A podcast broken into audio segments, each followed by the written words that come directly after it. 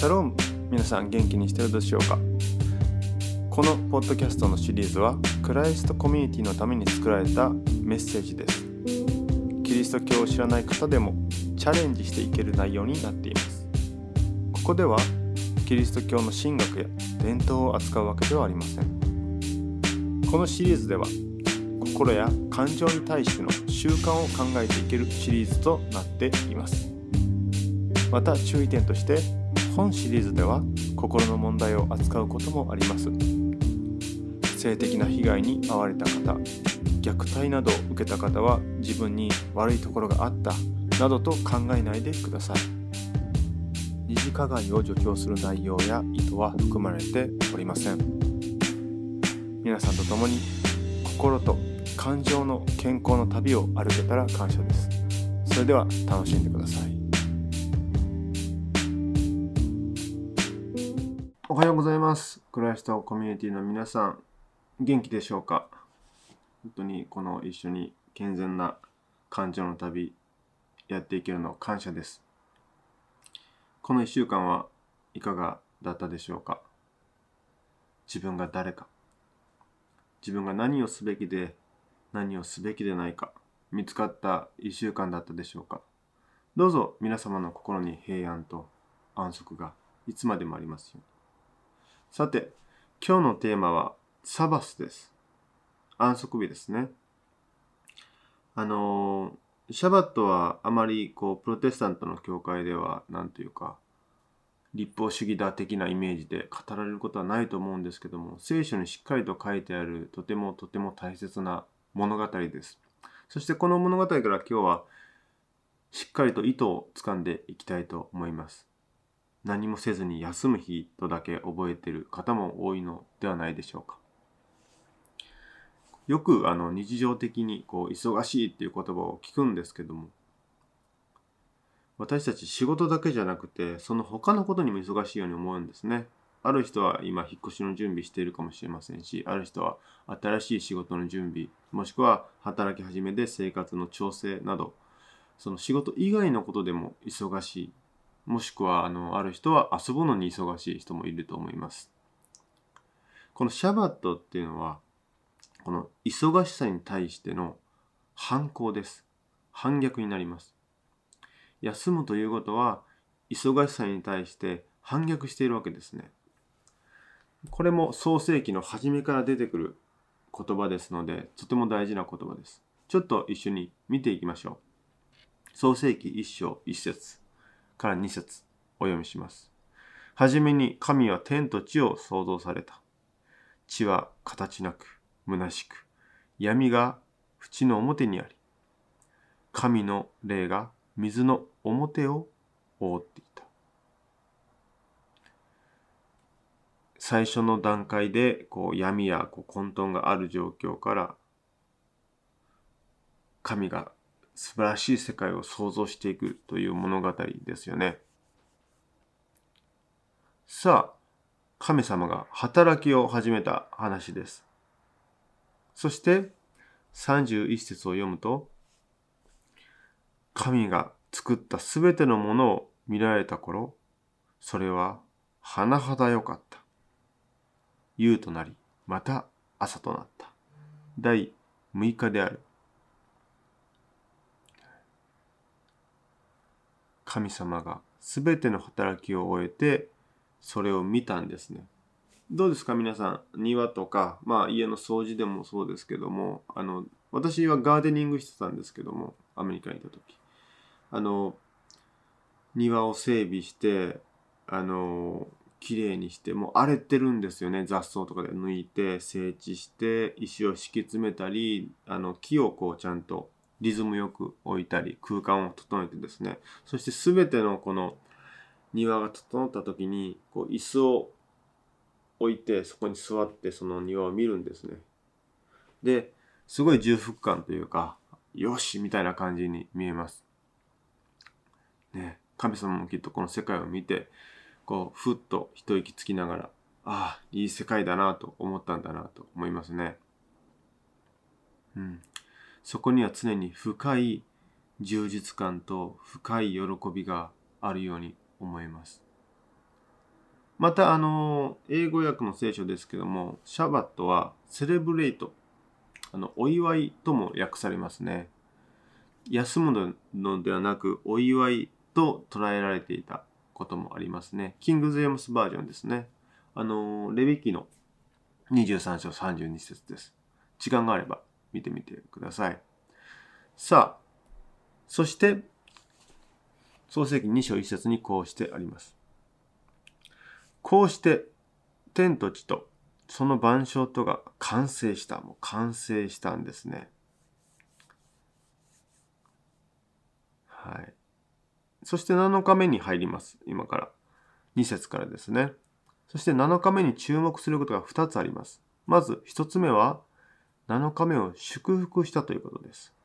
神は第7日にその作業を終えられた。すなわち、そのすべての作業を終わって第7日に休まれた。神はその第7日を祝福してこれを性別された。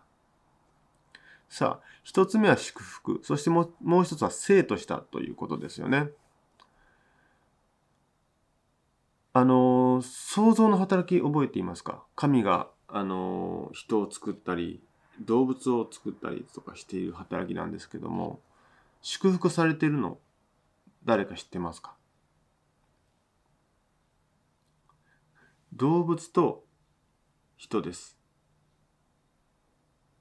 あの特に動物においては「埋めよう増えよう」ね、全地に満ちよという言葉で祝福してるわけですね。つまり祝福とはこう増えることと関連づけられているわけですね、常に。そして、あの、人間にはまた違う祝福もあったんですけど、もちろん人間にもその梅を増えよ、全地に道をということを言ってます。つまり、こう増えるっていうのは大きな、大きなテーマなんですね。で、今回はシャバットを祝福したとあるんですね。先ほども言った通り、シャバットは深い充実感、充足感、そして喜びですね。この世界が、いい世界ができたこの世界を増やしていきたい。この充実感や喜びを増やしていきたい。こうシャバットというのは世界を命で満たす役割を持っているわけです。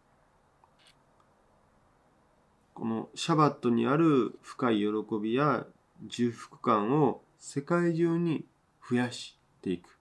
こう増えていく。そんな日であるべきなんですね。人生を考えてみると、あの、忙しさと疲労に満ちているように思います。シャバットは安息と命が溢れる瞬間です。忙しいことを忘れて、自分の存在だけに満足する。世界があることに感謝する。家族がいることに感謝する。何もしてないけども、そこに自分が存在していることに生きる意味を覚えれるような、そのような日であると。命が溢れているような日であると。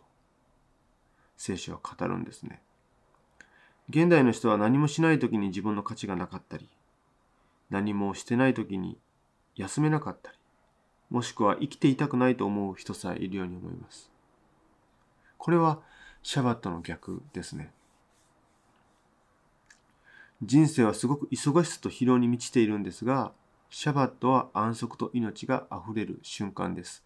これがぐわっと広がっていく。これが神様の最初の目的だったんですね。そしてもう一つは、生とされたということを書いてありましたね。第7日は生なんですね。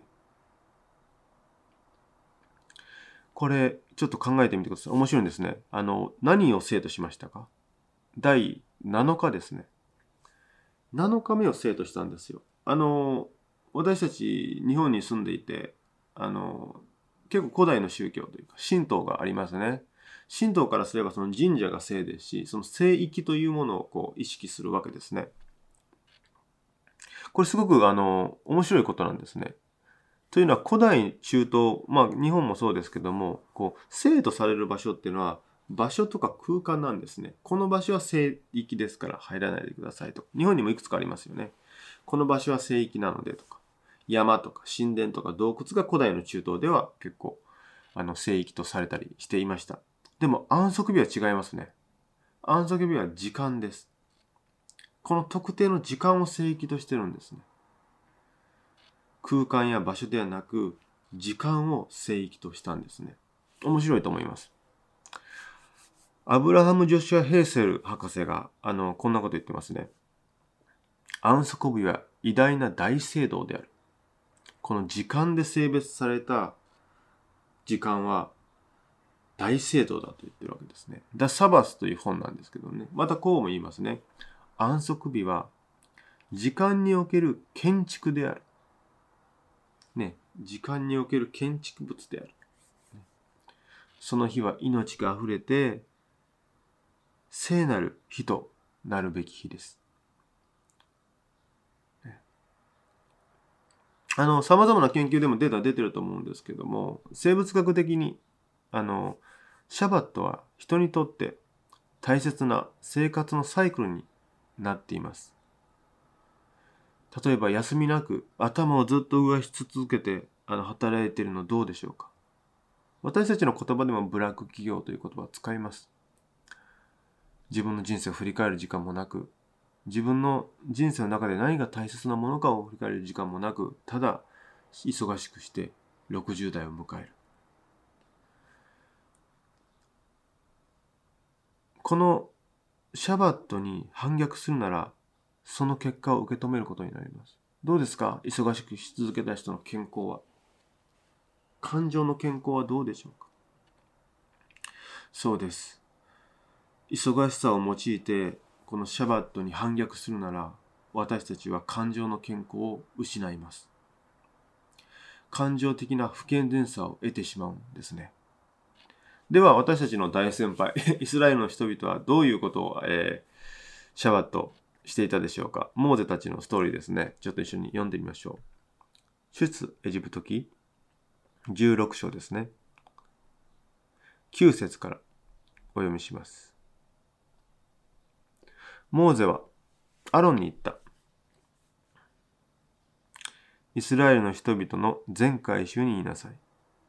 あなた方は主の前に近づきなさい。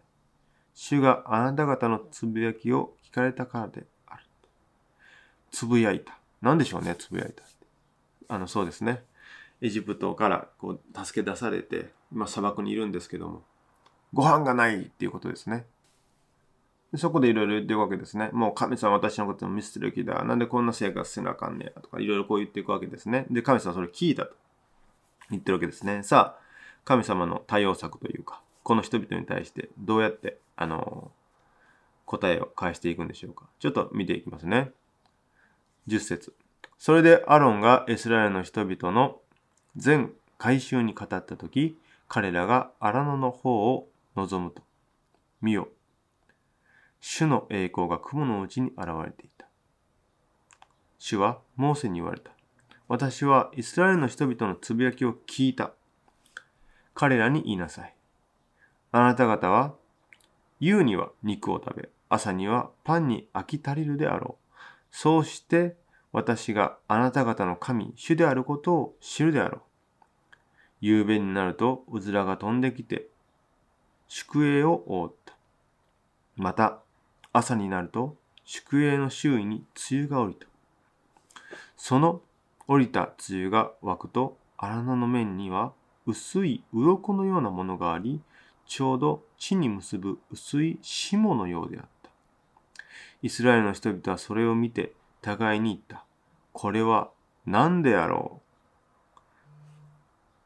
彼らはそれが何であるのか知らなかったからである。モーゼは彼らに言った。これは主があなた方の食物として賜るパンである。このこれは何であろうっていうのをヘブル語でマナーっていうんですね。だから、何だろう、マナー、有名なマナーになったのはこういう、あの、いきさつです。はい。あの、神様がイスラエルの人々の文句を聞いて、マナを与える物語ですよね。そして、あの、安息日、シャバットの日にはどうなっているか。ちょっと見てみましょうね。21節からですね。彼らはおのおのその食べるところに従って朝ごとにそれを集めた。マナを朝ごとに集めたんですね。日が暑くなるとそれは溶けた。面白いですね。太陽がわーっと昇るとそれがなくなっちゃうんですね。6日目には彼らは2倍のパン。6日目です。シャバットの準備の日ですね。7日目がシャバットなので6日目に準備が始まります。彼らは2倍のパン、すなわち1人ににオメルを集めた。そこで回収の長たちは皆来てモーセに告げたが、モーセは彼らに言った。主の語られたのはこうである。明日は主の安息日で休みである。今日焼こうとするものを焼き、煮ようとするものを煮なさい。残ったものは皆朝まで蓄えて保存しなさい。まず、主のシャバットが明日来ると。ね。そしてそれは主への聖なるシャバットであると。つまり、主に捧げる日っていうことですよね。シャバットはヤハウェイに捧げられる日なんですね。逆に、あのー、別の言い方をすると、礼拝の日という意味にもなります。シャバットですね。そして、焼きたいものは焼き。ね、シャバットの準備しなさい。6日目ですからね。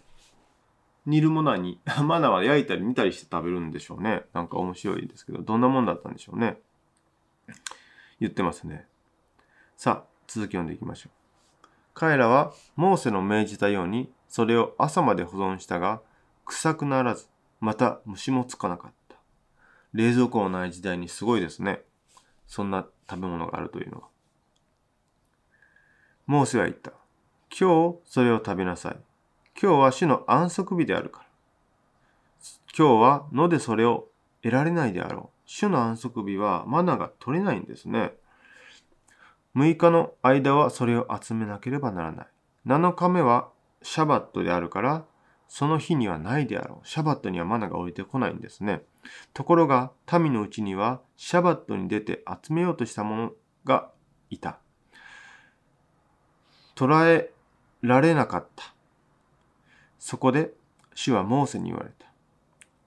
あなた方はいつまで私の戒めと立法を守ることを拒むのか私が7日目に集めるなって言ったのに7日目に出て行った人も取れなかったでしょうと。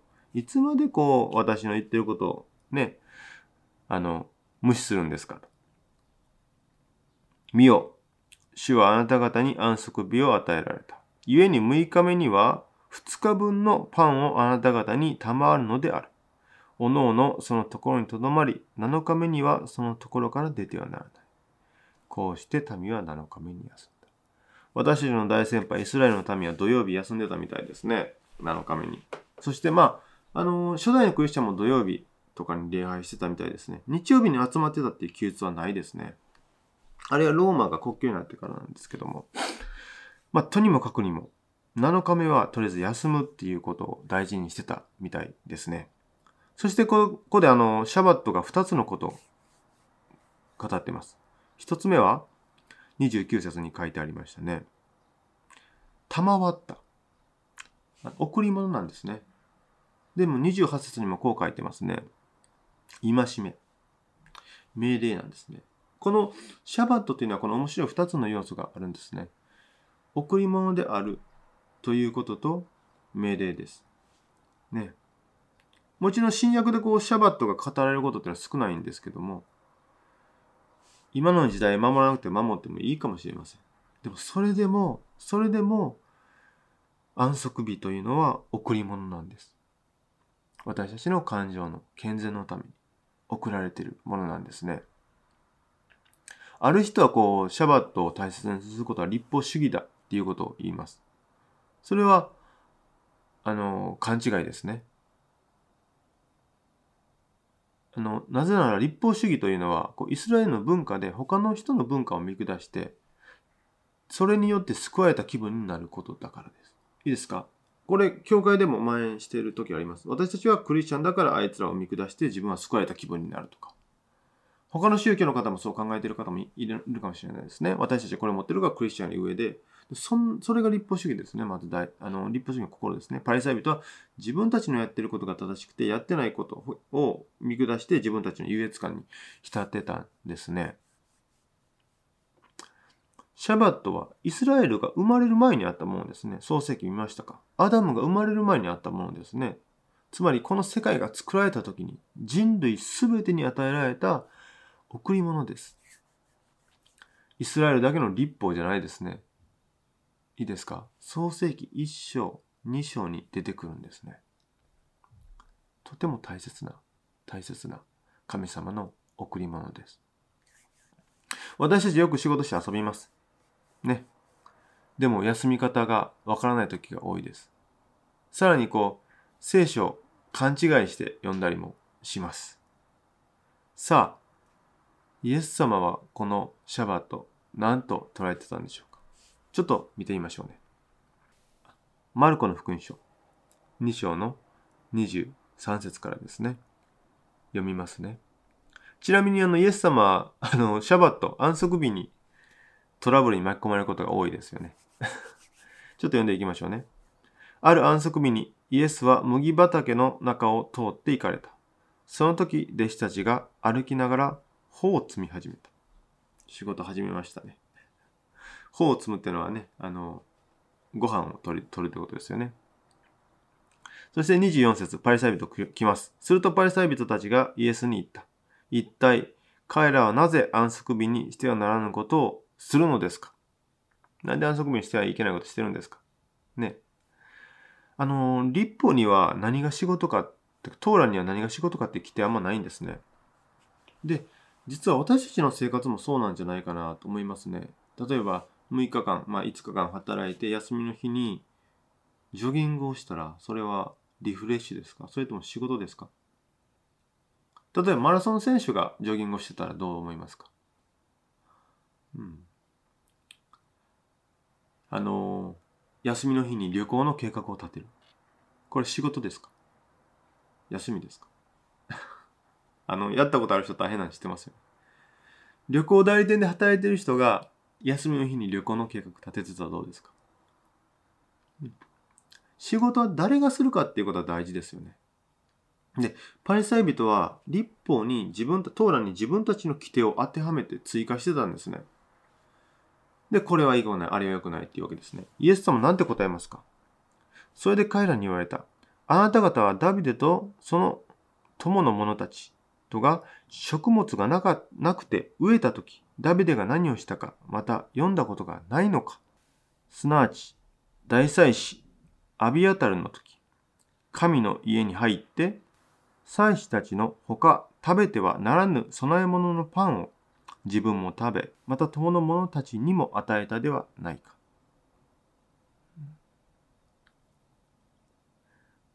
安息日にダビデはパンを盗んで貧しい人に与えたじゃないか。お腹空いてる人に与えたじゃないか。